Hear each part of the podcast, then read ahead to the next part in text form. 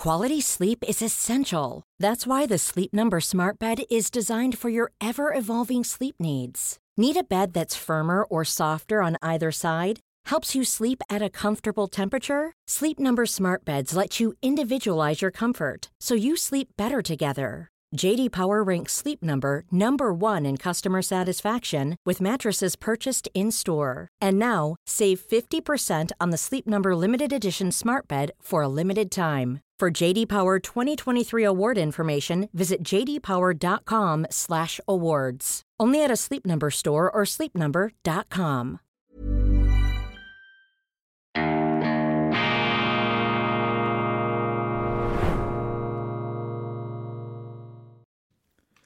Weltwoche Daily, die andere Sicht, unabhängig, kritisch, gut gelaunt, internationale Ausgabe am Donnerstag, dem 2. November 2023. Grüezi miteinander und einen wunderschönen guten Morgen, meine sehr verehrten Damen und Herren, liebe Freunde, vor allem in Deutschland und in Österreich. Ich freue mich, dass Sie auch heute wieder vollzählig dabei sind. Unglaublich, wir haben ja jetzt die 190.000 Abonnentenmarke auf YouTube geknackt. Äh, vielen, vielen Dank dafür und seien Sie versichert, ich werde auch weiterhin früh am Morgen aufstehen, um Ihre Erwartungen nicht zu enttäuschen. Im schweizerischen Programm habe ich mich ausgiebig bereits mit der neuen gedruckten Weltwoche auseinandergesetzt, ein Loblied gesungen auf meine Kollegen. Ich war nämlich in London, als sie dieses Blatt fertiggestellt haben und ich glaube, die Weltwoche, und das möchte ich vor allem an unsere deutschen Zuschauer hier weitergeben, die Weltwoche zeichnet sich wirklich dadurch aus, dass wir mit offenem Visier, mit offenem Geist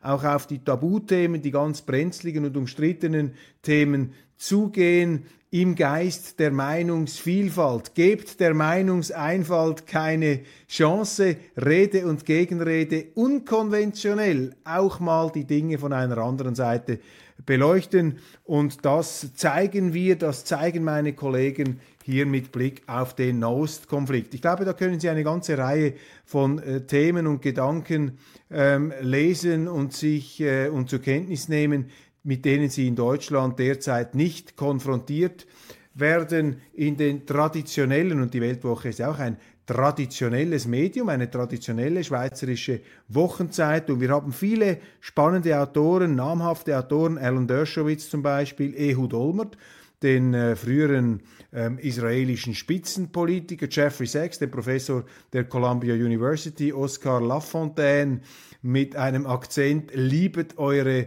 Feinde, Reportagen, Berichte, Untersuchungen aus unterschiedlichsten Blickwinkeln auf dieses fürchterliche Geschehen. Und ich habe dazu auch ein Interview gemacht mit Jeffrey Sachs, dem äh, amerikanischen auch UNO Berater, der da in den höchsten Gremien unterwegs gewesen ist, viele, viele Staaten aus innerster Anschauung kennengelernt hat, äh, im Nahen Osten, in Asien, äh, aber auch Russland. Er war ja Berater des äh, russischen Präsidenten Boris Jelzin, ein sehr, sehr erfahrener Mann.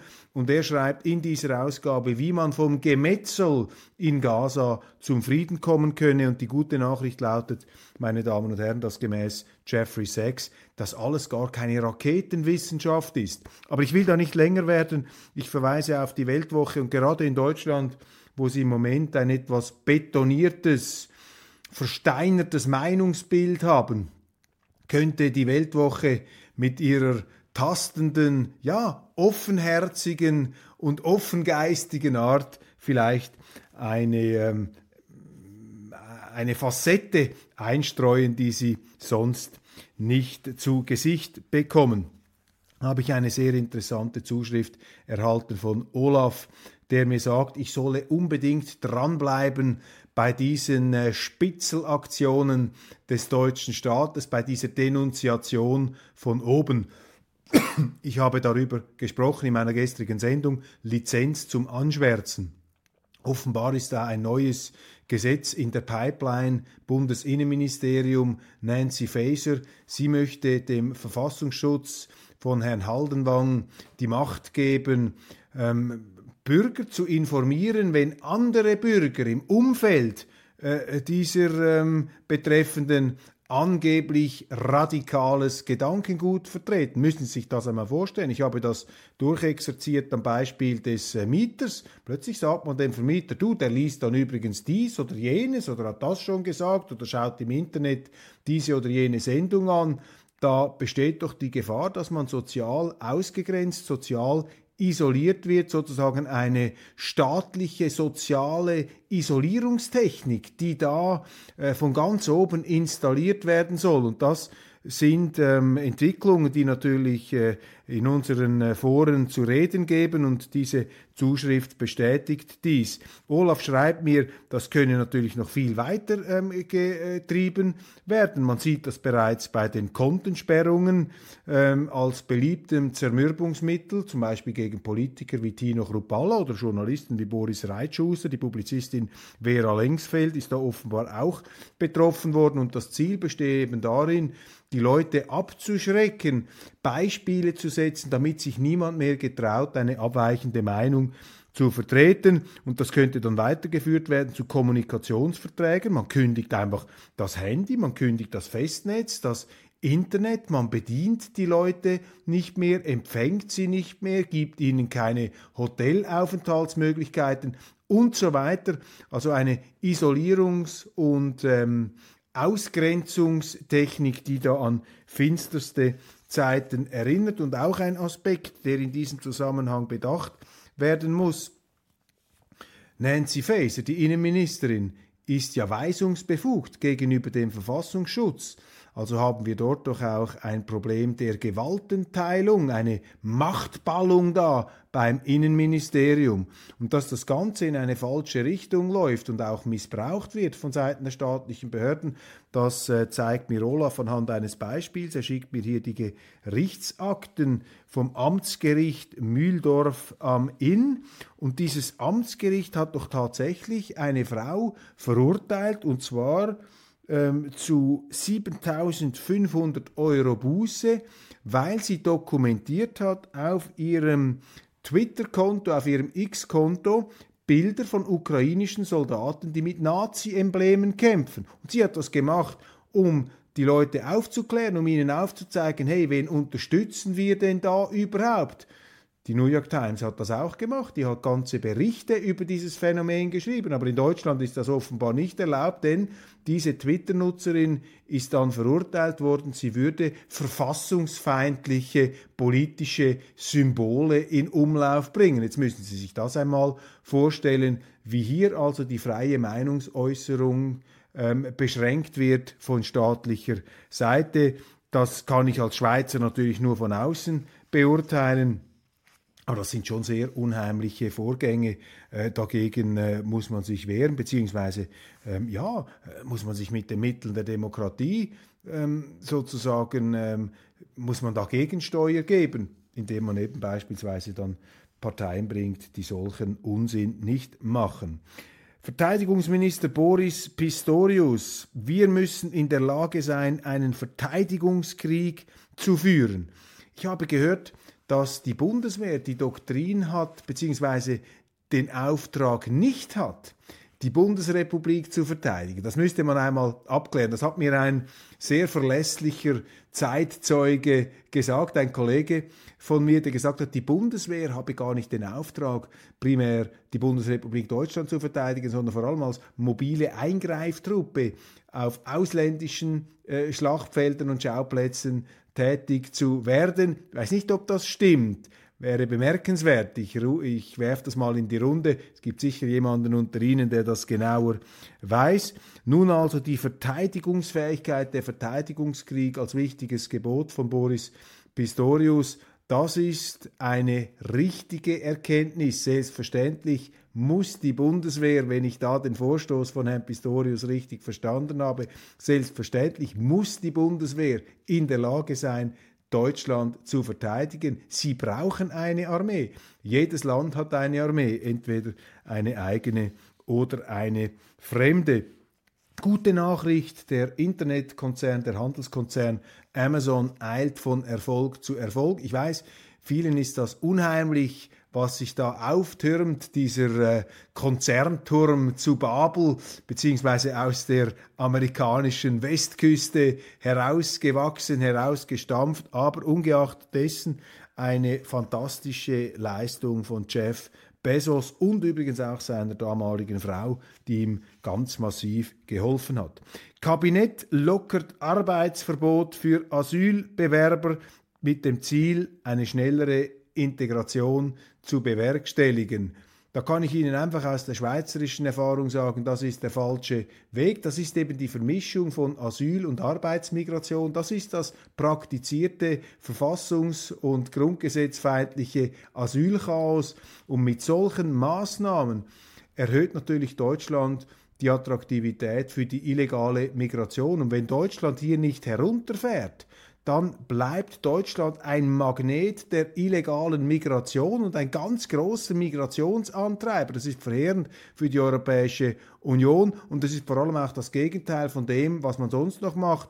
Kanzler Scholz hat ja gesagt, man wolle schneller abschieben, man wolle schneller ausschaffen. Gegenüber der Schweiz werden nun die Grenzen ähm, gesichert und die Schweiz muss aufpassen, dass sie da in diesem Überbietungswettbewerb nicht zurückfällt und am Schluss der Dumme ist. Aber diese Vorstöße, also eine, eine, eine, ein Arbeitsverbot aufzulockern, das ist eben Symptombekämpfung. Sie müssen nicht mit der Asylschiene oder mit dem Arbeitsmarkt da integrieren bei Leuten, die im Grunde äh, gar keinen Aufenthaltstitel haben. Und das ist hier die ganz große Gefahr. Selbst im roten Hamburg gewinnt die AfD kräftig auf Kosten der SPD und der Grünen eine Umfrage, Bürgerschaftswahl 2020 in Hamburg, Wahlergebnis und Sitzverteilung. Und wenn jetzt eine Wahl wäre, die AfD käme auf 14 Prozent. Das ist ähm, bemerkenswert, bemerkenswert für die Stadt Hamburg.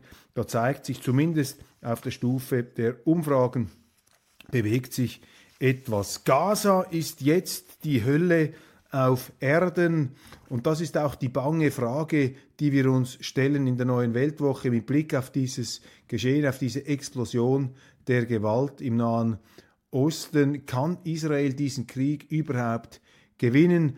Eine Antwort darauf hat niemand eine endgültige, aber es gibt viele sorgenvolle ähm, Möglichkeiten einer Antwort.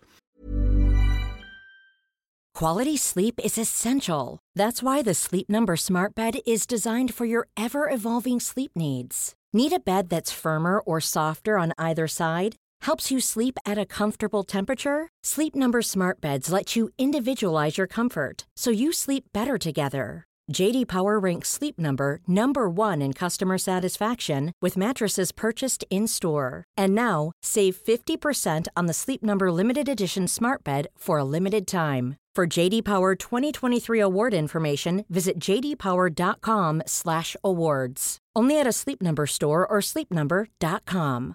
A lot can happen in 3 years. Like a chatbot may be your new best friend. But what won't change? Needing health insurance. United Healthcare tri-term medical plans underwritten by Golden Rule Insurance Company offer flexible, budget-friendly coverage that lasts nearly 3 years in some states. Learn more at uh1.com.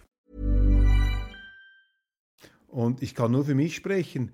Als jemand, der immer Israel, ich bin eigentlich ein Israel-Befürworter seit weiß nicht wie vielen Jahren. Ich habe mit der Weltwoche Israel immer verteidigt, vor allem auch gegen diese ungerechtfertigten Vorwürfe, die man gehört hat. Wir haben eben diese Hamas angeprangert schon, schon früh, aber auch ich mache mir Sorgen. Bombt sich Israel da in den Untergang? Ähm, das ist doch... Ähm, ein Abgrund, der sich da öffnet und auch und ein Rechtsstaat, gerade ein Rechtsstaat wie Israel kann doch nicht einfach beliebig viele zivile Tote in Kauf nehmen, auch wenn natürlich die Kriegsführung, die Strategie des Gegners eine sehr perfide ist. Das sind schwerwiegende, tragische Fragen, die sich da stellen und Ministerpräsident Benjamin Netanyahu ist für mich im Moment ein Mann wie aus einer griechischen Tragödie, egal wie er es macht, man kann es immer gegen ihn auslegen. Und übrigens Ehud Olmert, äh, der äh, Kritiker von äh, Netanyahu, der Innenpolitische, gibt ihm da recht. Er sagt, dieser Krieg ist gerecht, wir müssen den so führen, alles andere geht nicht. Ich habe eine Zuschrift erhalten von einer Zuschauerin von Weltwoche Daily aus Jerusalem. Sie sagt, hier geht es wirklich um die Existenz Israels, weil dieser Angriff, eine Art Zivilisationsbruch am 7. Oktober durch die Hamas, Das kann nicht mehr mit den üblichen Kompromissvorschlägen da beantwortet werden. Und das ist die Situation, ähm, die wir zur Kenntnis zu nehmen haben, wir Außenstehende, wir Verschonte. Umso dringlicher scheint mir trotzdem das Gebot zu sein, dass man eben sich um den Frieden bemüht und über den Frieden redet. Denn sonst eskaliert das Ganze. Es eskaliert ja bereits. Was steckt hinter den Raketenangriffen der jemenitischen Houthi auf Israel? Also dort knallt es jetzt auch. Und in der Welt lese ich ein Interview mit dem amerikanischen Politikberater Wali Nasser. Der 7. Oktober muss zur Zwei-Staaten-Lösung führen, sonst erleben wir eine Katastrophe. Das glaube ich auch. Krieg, jeder Krieg, auch der Guerillakrieg, der Terrorkrieg, ist eine Fortsetzung der Politik mit anderen Mitteln. Also muss man über die Politik nachdenken, auch in kriegerischen Zeiten, nicht nur über das Militär. Das Militär ist kein Selbstzweck, die Zerstörung ist kein Selbstzweck. Das Militärische, das Kriegerische hat stets politischen Zielen zu gehorchen und die Hoffnung, dass wenn man einen spezifischen Feind einmal ausschaltet, das mag schon sein, dass das äh, die Lösung sein kann, manchmal auch die Lösung sein muss. Aber oft genug löst man dadurch das eigentliche Problem nicht, weil die Feindschaft auch nur ein Symptom ist einer bestimmten politischen Konstellation. Steinmeier besucht Tansania, dem Leid der Kolonialzeit auf der Spur. In Afrika stellt sich Europa seiner Kolonialgeschichte. Natürlich, es gibt und gab viele Gräueltaten in anderen Zeiten in dieser ganzen kolonialistischen Verstrickung zwischen dem Norden und dem Süden. Aber man müsste auch mal eine ganz andere Kolonialgeschichte erzählen. Die hat nämlich Lord Peter Bauer, ein berühmter Kolonialismusforscher und Ökonom an der London School of Economics, vor rund 50 Jahren verbreitet und damit einen Aufschrei unter den progressiven Studenten verursacht. Vor über 50 Jahren, Lord Peter Bauer hat nämlich gesagt, dass vom Kolonialismus vor allem natürlich die ärmeren Länder profitiert haben, weil sie auf eine sehr günstige Art und Weise mit den technologischen und medizinischen Segnungen des Westens, der zivilisierten Welt, wie es damals hieß, in Berührung gekommen seien.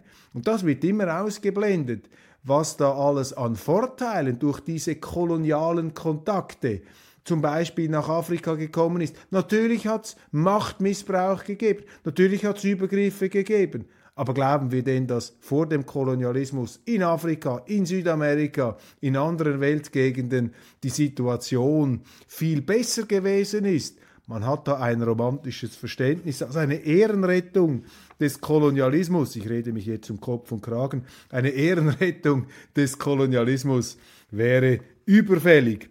Das EU-Parlament will Push-Nachrichten und Endlos-Scrollen verbieten, um die Internetsucht zu bekämpfen. Eine EU, die sich mit solchen Fragen beschäftigt, können Sie vergessen, können Sie abschaffen, können Sie nicht brauchen.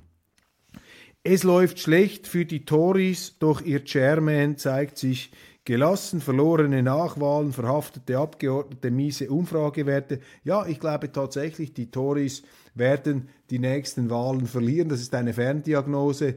Ich bin auch nicht überzeugt von Rishi Sunak. Ich glaube nicht, dass dieser Mann, der ja gar nicht gewählt worden ist, der ist ja durch eine innerparteiliche ähm, Ranküne an die Macht gehebelt worden in den Premierministerposten. Das ist jetzt reine Kabinettspolitik, das ist reines Postengeschacher, das hat nichts mit Demokratie zu tun. Ich habe mit einem äh, Passanten in London gesprochen, als ich da spaziert bin äh, zum Konferenzgebäude. Ich war da an einer konservativen, äh, Konferenz von Konservativen am Themseufer und da bin ich mit äh, jemandem ins Gespräch gekommen, einem äh, mittelalterlichen Engländer und ich habe ihn etwas gefragt zur Politik und er sagt mir, ja, wissen Sie, ähm, nein, nein, da dieser Sunak, der ist nichts, der ist ja auch gar nicht richtig gewählt worden, äh, da haben wir ja nichts als Volk dazu zu äh, sagen gehabt. Boris Johnson, der sei noch gewählt worden. Er habe übrigens als Londoner und eher Labour zuneigend damals Boris Johnson gewählt. Hat sich jetzt meines Erachtens nicht so fürchterlich über den aufgeregt. Johnson wird ja in unseren Medien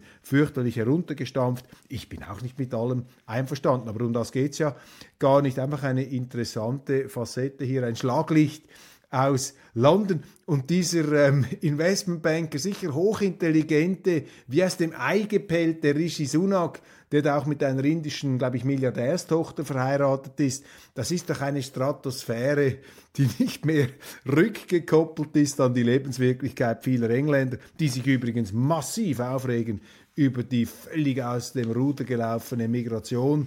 Ähm, wir haben ja gesehen, auch in London über 100.000 ähm, Demonstranten pro Palästina gegen Israel. Mal schauen, was haben wir uns da ins Haus hineingeholt? Früher haben äh, unsere Vorfahren unter Aufopferung ihrer Existenz den Islam nicht äh, nach Europa gelassen. Heute öffnen wir die Scheunentore. Das ist nichts gegen den Islam. Der Islam ist eine bedeutende Zivilisation, keine Frage, aber die Frage ist, ob der Islam sich eben auch in der christlichen Welt, in der europäischen Welt dermaßen ausbreiten sollte. Und da bin ich eben sehr, sehr skeptisch. Und da sind natürlich auch dann wiederum meine Sympathien bei Israel. Diese Zivilisation, das jüdisch-christliche Erbe ist mir natürlich viel näher als das islamische. Aber wenn sie halt dann wiederum als Israel, das jetzt nur meine ähm, sehr schweizerische Abstanddiagnose, wenn sie halt als Israel in dieser Gegend sind, ja, sie müssen irgendwie eine politische Lösung finden, sonst kommen sie nie aus diesem Debakel heraus. Nun, wir werden sehen, wir haben ja die Hoffnung nicht aufgegeben und werden das auch nicht tun. Infantino zeigt der Welt den Mittelfinger.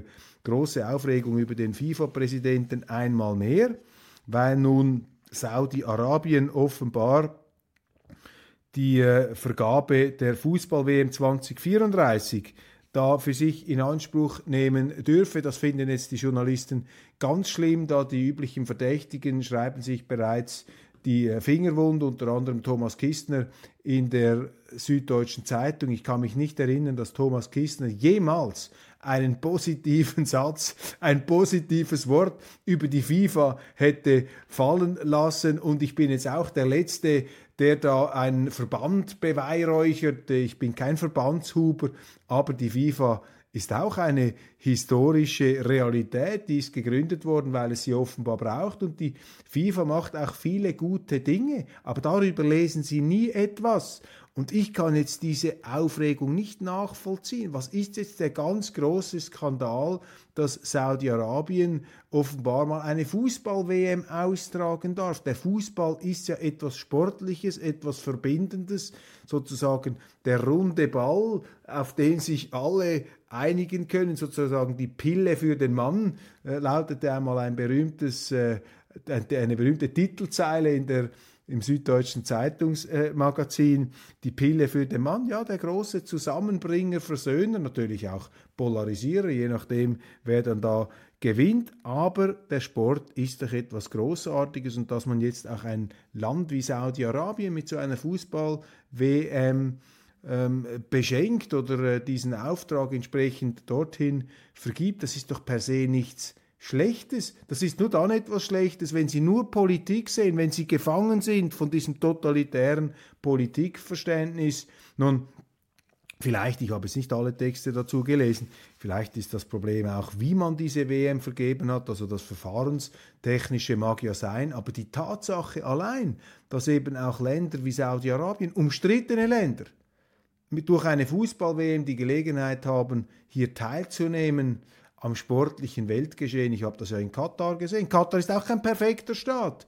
Katar ist aber ein Staat, der sich für Dialog einsetzt, für den Frieden einsetzt, äh, auch ein, ein, natürlich ein arabischer Staat, ein islamischer Staat, äh, dessen Ursympathien vermutlich äh, weniger bei Israel und mehr bei den Palästinensern liegen. Ja, es gibt halt nicht nur eine Sichtweise und man muss versuchen, all diese unterschiedlichen Perspektiven und auch religiösen Perspektiven doch äh, zusammenzubringen, zumindest in einer friedlichen Existenz zu bewahren. Und da kann vielleicht der Fußball, wenn auch einen kleinen, aber doch einen nicht unmaßgeblichen Beitrag leisten. Ja, das ähm, sind meine salomonischen Schlussworte. Nein, Eigenlob ähm, riecht etwas komisch. Nein, aber ich habe diese Hoffnung, dass man äh, den Sport hier als verbindendes Element wieder stärker zur Kenntnis nimmt, kann also diese Aufregung da nicht unterschreiben. Ihnen wünsche ich einen wunderschönen Tag.